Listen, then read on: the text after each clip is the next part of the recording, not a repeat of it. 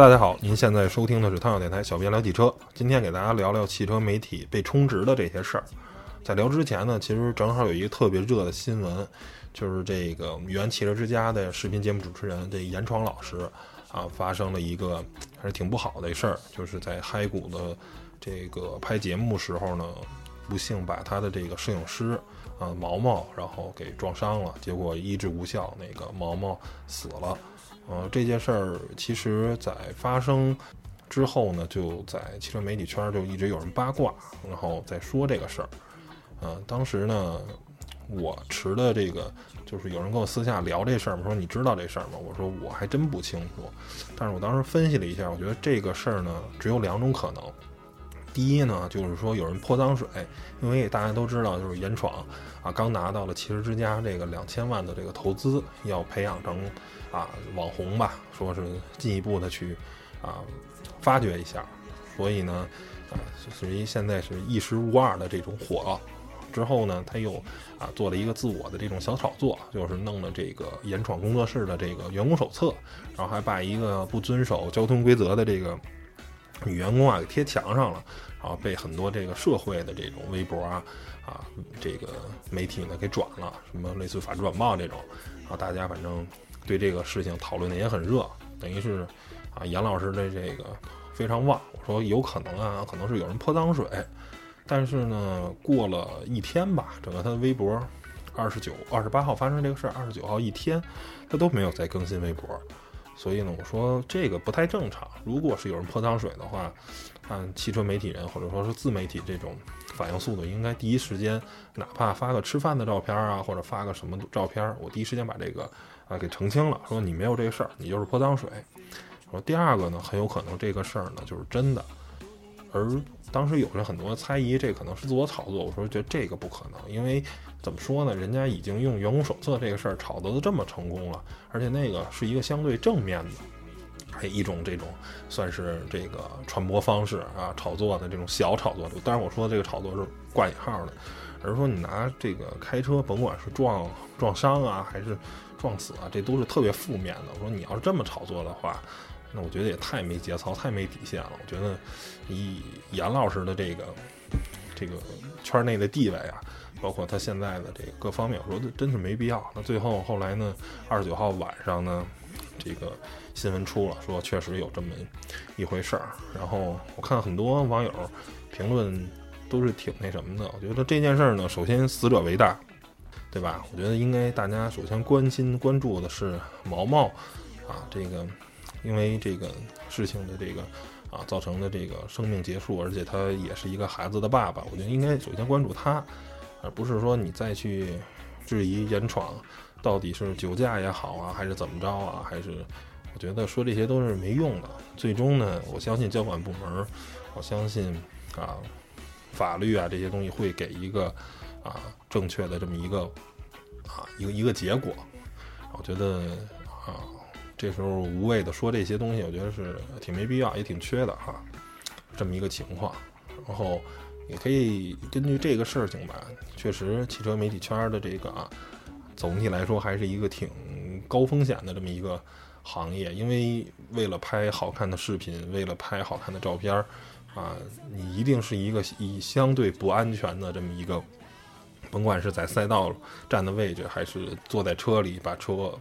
把头伸出来，把设备伸出来，这个都是很正常的啊。但是这个其实严格意义上讲，都都是违反交通法规的。但是啊，这个事情它就是这个样子嘛，对吧？你如果想拍出一些不一样的东西，一些更好的东西，那这个风险一定是存在的。所以呢，我也想跟是吧，所有的网友呼吁一下，其实我们这行业还是。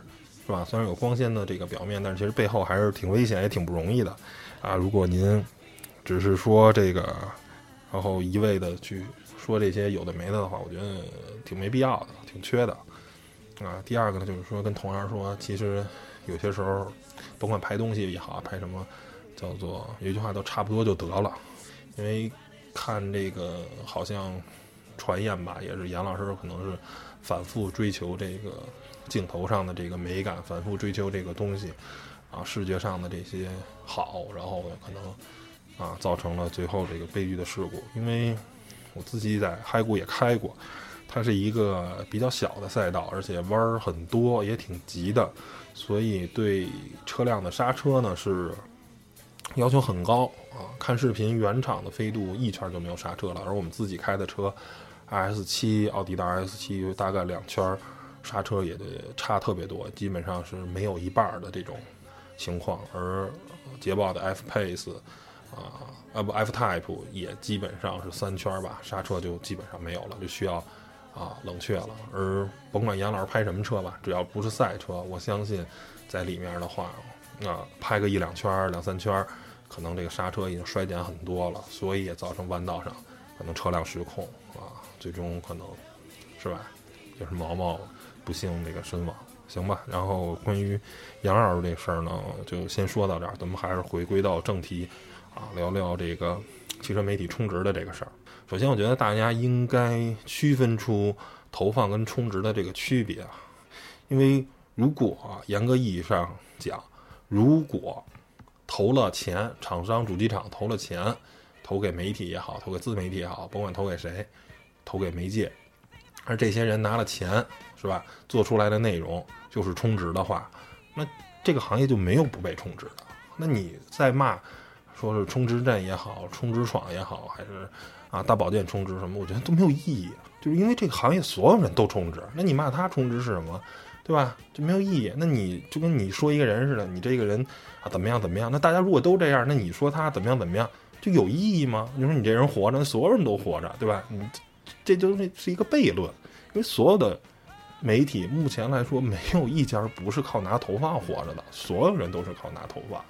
也许有人没挣钱，但是最终他的目的也是为了拿投放，也是拿了钱。所以我觉得投放跟充值是有区别的。投放是什么？是我看中啊你的这个媒体的传播的影响力，我希望在你这上增加曝光量，对吧？就跟在电视台你投广告是吧？这是投放。而充值，我觉得可能对于更多数人说，他是因为拿了钱去扭曲自己的观点，是把白说成黑，把黑心说成白，把这些不想就是本身违背它的客观存在的这么一个啊一一个特性的东西，你给它扭曲了。这个事情，我觉得啊是在充值的这个范畴。那下面咱就说为什么汽车媒体被充值啊这个骂的很多，因为其实啊。厂商那种投放或者充值是非常非常多的。大家看综艺节目，那这个也有汽车厂商这种植入。你看奔跑吧兄弟啊，弄了好多好多的车，从最早宝马呀、马自达呀，到现在这个奇瑞，投放的非常多。那明星呢，在里面说很多关于这个车的东西，其实在我看来也是胡说八道，也是根本就是啊违背这个车的很多的这个本身客观的这个特性，对吧？我觉得是很胡扯的。那这个时候，大家好像网友并没有骂这件事儿，而为什么汽车媒体就被骂头多了？这首先就是因为你是专业干这个的，你应该比他们更专业。对一个明星来说，他对汽车可能有多了解，是吧？很多时候就是代言，包括其实你看很多这个奢侈品啊什么的这些东西找他代言，是吧？其实就是一个要人家一张脸，要人家一张嘴，是吧？而你媒体应该说一些。客观的事实，啊，这是一方面。第二个呢，就是说，其实不不说真话的媒体很多，很多行业都不说真话。但是啊，你看科技媒体啊，我们常接触的科技媒体啊，或者说是房地产这些东西，哎，好像被骂的也很少。这个牵扯到第二个问题呢，就是汽车是一件比较特殊的商品。汽车有什么特殊性呢？就是房子这个东西是一个价格极高的东西。而且购买它呢，其实很多的时候就是地段或者说是什么啊，这个地理位置跟价钱还有户型，当这些合适了，因为你要亲自的去看啊，甭管看样板间也好还是什么，你要亲自的看，要反复的斟酌，你绝不会说因为媒体的只字片语，你就会产生这种消费冲动，因为你冲动不起，那个东西单品是很贵很贵的，对吧？这个是媒体说，哎，你赶紧。这个燕郊买一套房吧，这房子特别便宜，特别好，户型特别好，客服特别好，啊，你可能会上当，但是总体来说，大家还是要去看、去实地考验的。更多的时候，你可能是被开发商忽悠了，跟你说有这个有那个，最后没有，对吧？更多的时候是被开发商忽悠，而不是媒体忽悠。而大家真的去燕郊买不买房，还是经需要经过深思熟虑的，是这么一个情况。那科技媒体这个东西呢，是因为它的单品价格相对来说比较低。你比如说手机这个东西吧，两三千块钱是吧？贵的五六千块钱，它相对价格比较低。而且呢，这种品牌的东西吧，有特别明确的。你想现在基本上就定了啊，安卓和苹果两个阵营，你买苹果果粉就可能一代一代就买下去了。苹果甭管好不好，媒体怎么说啊，该买还是买，对吧？甚至很多其实真正看发布会的人，不是第一批买的人，很多第一批买的人只是为了虚荣心。具体这个手机到底好不好用，续航好不好，苹果在哪些参数已经被安卓超越了，他们是不关心的。那到了安卓阵营又不一样了，而是吧？大多数可能除了可能买小米啊，或者是买一加这种。手机的人是真正关心手机参数的，而大多数人，比如买 OPPO 啊、vivo，甚至买华为的人，根本就不在乎，对吧？买 OV 的，人家就是哎，觉得这个手机还挺好看的，自拍也挺不错的就可以了。这种女生用户，那买华为呢，可能是政商界的，他可能有一些苦衷，他不能用苹果。那安卓阵营，要不然就是买三星，但是三星现在又有这韩国的这个问题，而且本身它是一国外品牌。很多这个国家机关啊什么的是不能用的，那我现在唯一能买的就是华为，是吧？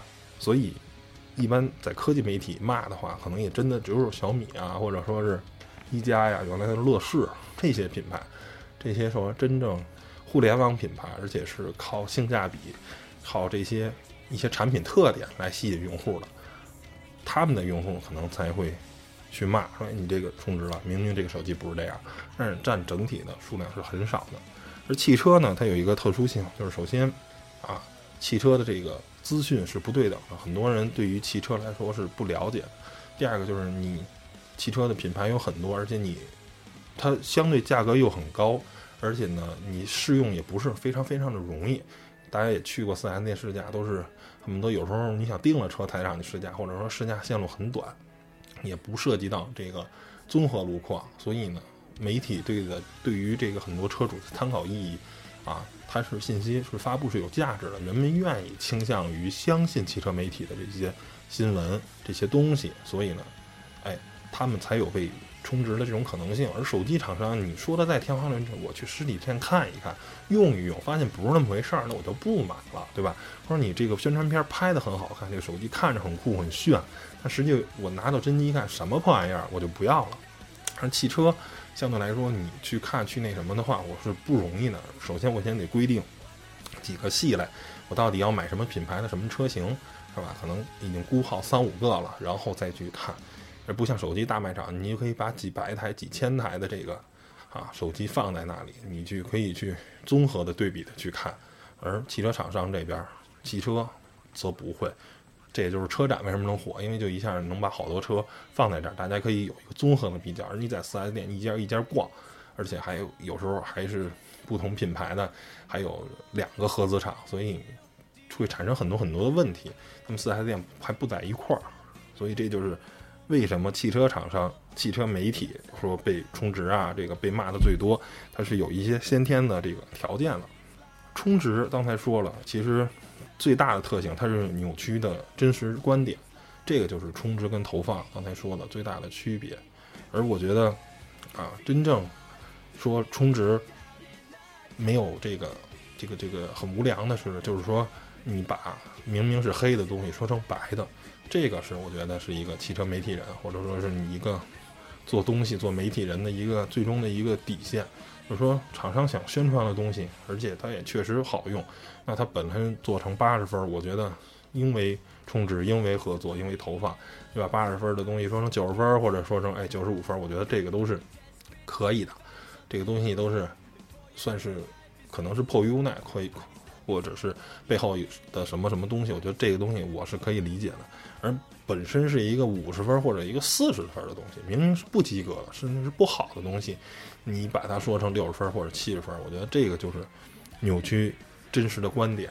啊，这个是一个我觉得是挺无良、挺说难听、挺操蛋的这么一个行为。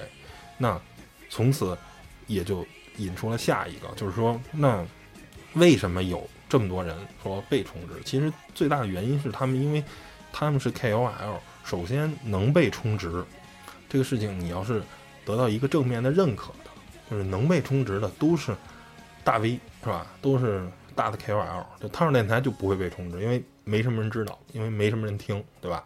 而牛逼的人像陈震、像严闯、像韩露是吧？他们是大 V，他们才有可能被充值，因为他拍的节目有人看，因为他们有商业价值，所以他们才会被充值，被厂商邀请去站台去做商业合作。这些所有的东西都是因为他们本身有价值。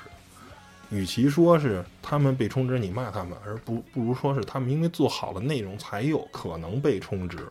这个关系，我想先大家去理清了，不是说他们先充值，然后。说了很多这个什么，而是因为他们的节目做得好，他们有被充值的价值，然后再被充值，然后他们的做的节目，其实因为商业的这些介入，因为他们的有了钱，其实节目能做得更好，啊，这是我想说的。其实啊，另一个，如果一个节目不被充值，那么这些汽车自媒体它的钱从哪来？你告诉我，对吧？做节目需要花钱，需要买设备。摄影师需要吃饭，需要开工资；剪片子的人需要电脑，需要开工资；买布景、买道具，所有东西都需要钱。钱从哪来？你看节目花钱吗？你看节目买东西吗？你充 VIP 吗？对吧？这些东西钱从哪儿来？要不然就是从厂商来，要么就是从平台来。你入驻优酷独家，或者你又入驻爱奇艺独家，啊，这些平台给你返一部分钱，对吧？还还是最。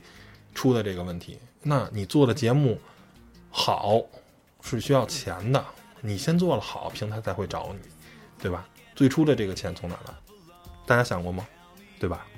所以我觉得充值对于一个汽车媒体来说不是什么坏事，就是你应该恪守一个汽车媒体人的底线啊，把白的说得更白，但是不能把黑的说成白的。或者说是收一些黑钱，明明人家是白的，你给说成黑的，去黑另一个品牌，我觉得这是你的底线，你不能去破。其他的，觉得拿一些钱说一些不那么违心的话，我觉得是目前这个媒体环境所没办法的事情，对吧？大家有看好节目的诉求，有看优质内容的诉求，但是你又不想花钱。那最终其实就是很扯的一个事儿，所以怎么办？钱从哪儿来？那现在面在大家面前的就是两条路。第一呢，就是你看不充值的节目，那这个东西呢没有钱，没有商业化的东西，那一般来说没有大量的钱在后面支持这个节目，不会长久，不会好看。大家永远都记住，靠情怀坚持下来的东西不会长久。只有靠商业、靠金钱来维系的东西才会长久。靠情怀的东西，你可能刚开始是一个非常引爆点，是一个非常能立刻杀出来重围的这么一个东西。大家靠情怀来做，大家几个人靠情怀马上冲上去，就像年轻的时候热血的做搞摇滚乐队一样，对吧？大家当时没有钱啊，也没人听你的歌。你靠情怀，马上直接就成功了。而这时候你只能选择商业，你还继续情怀，哎，我不赚钱，我继续做非主流的东西，我爱怎么着怎么着，没有商业上介入，那你这个乐队一定不会说走很久，对吧？高松说了一个我觉得特别好的东西，就是我可以不赚钱，那你拿我的歌就是一张纸，一张曲子，没有了，因为什么？因为录音棚要花钱，因为乐器要花钱，因为键盘这些乐队是有成本的。那只有他们，我给他们钱，他们才能把这些东西录成歌，把我的才华录成歌，你才有东西可听，你才有歌可听，是吧？你这时候说，哎，你是吧？没有情怀了，只有商业了，就为了赚钱，那我可以啊。你拿一张纸，曲子跟谱都在上面，你自己意淫，这歌怎么唱？这歌到底是成片成样是什么？对吧？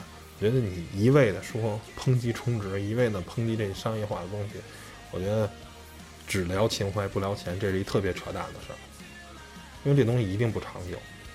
而如果说你可以接受部分节目被充值，是吧？他一年做一百期节目，可能其中有二三十期是被充值的，那剩下六七十期还是没被充值的呢，对吧？因为这些节目还是很有营养、很好看的，而即便可能被充值的节目也不是那么难看，只是说啊，有一些商业上合作的东西，让这个东西显得可能不那么纯粹。但总体来说，仍然有一百期有意思的东西给带给带给大家，对吧？而反而优也是充值的东西，厂商还有要求呢。你拍的很烂，你做的很烂，这东西我是没法接受的，对吧？你我要求我得在什么什么什么之上，所以我觉得，如果你只是聊情怀，然后不聊商业的话，我觉得嗯很幼稚，很傻，就是很天真，特别没道理。那最后再说说啊，充值后的一些内容产生一些特点。嗯，这个东西呢，我觉得还是分两种。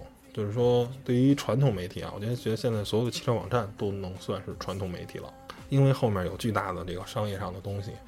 有时候编辑写的东西吧，都是挺挺平的，因为怕得罪厂商，怕得罪销售，所以呢，写的东西都是非常平。就是你好的东西我玩命夸，你不好的地方呢，我一笔带过。可能这个车空间非常好。然后我就玩命的夸它空间，然后这个车动力不是特别好，然后我就会说写基本满足日常驾驶啊，就是当这种模棱两可的、不确定的，就是很六十分各打五十大板的这种感觉的东西出现的时候，基本上啊，这都是被充值后的，因为很多编辑吧，其实大家都一样，如果你写的很犀利、很那什么的话，然后可能就会被各种，是吧？被被被主编挑战，被厂商挑战，然后夜里头连夜改稿，所都很郁闷、很困、很乏、很累。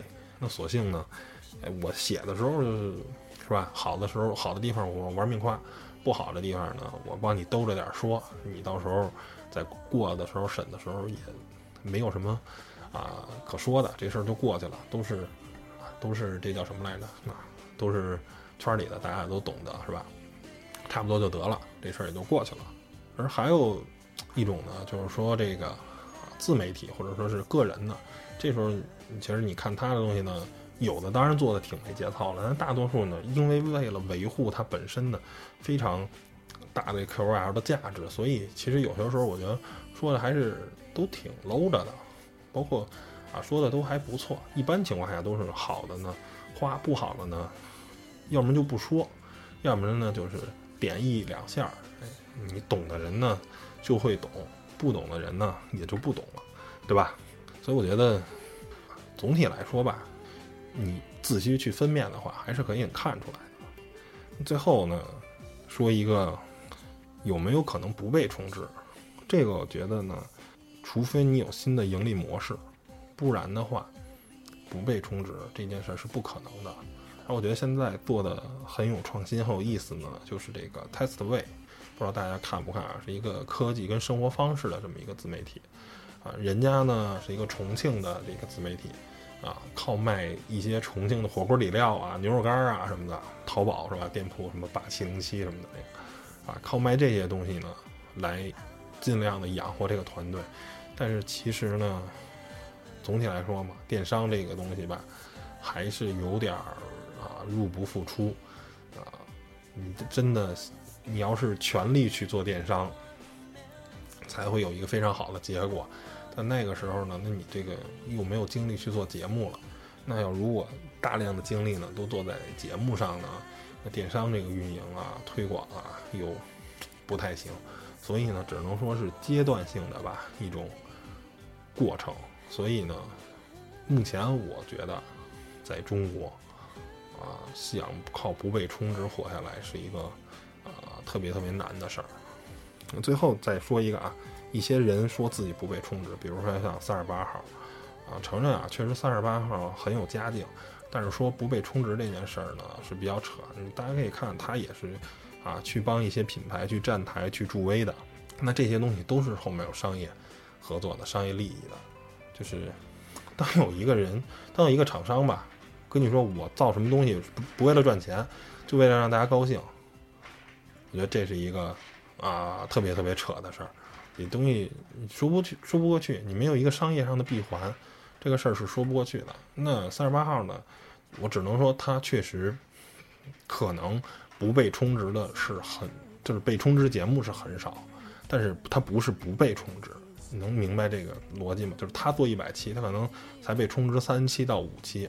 为什么？因为我家里有钱，我这三期五期就够了，对吧？可能已经够我日常运营我这个团队了，是吧？我就觉得挺好。而且他这个拍摄拍摄的也没有那么华丽，也对啊前期拍摄跟后期剪辑的要求也并不高。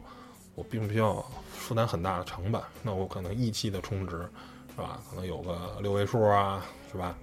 或者说是大几万啊，这个钱我就能活得很好了，一年可能就有个啊几十万的收入。当然我这是一言猜的，但是一般按行价来说，啊一个市价的话，应该是能像他那个级别，应该是能达到六位数的，只会比六位数多，对吧？但是到不了七位数啊，六位数，十几二十万应该是有的，对吧？一年接个三五个就有几十万的营收，那已经绝对够给他那些小兄弟们开工资了，对吧？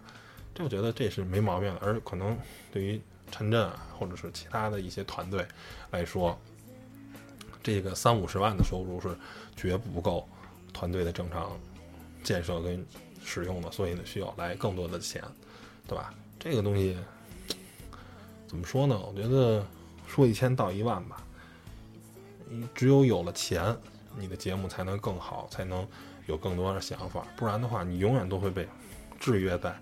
一个很禁锢的一个地位，就是当因为是靠钱把这事儿办不了的，我觉得对于任何一个内容的创作者都是一个特别郁闷的事儿。就是说，是因为设备不行，是因为场地不行，是因为我的摄影师不行，是因为我的后期剪辑不行。我觉得这一些对于人来说太郁闷了，太难受了。而是说我本身我产生内容不够好，那我去。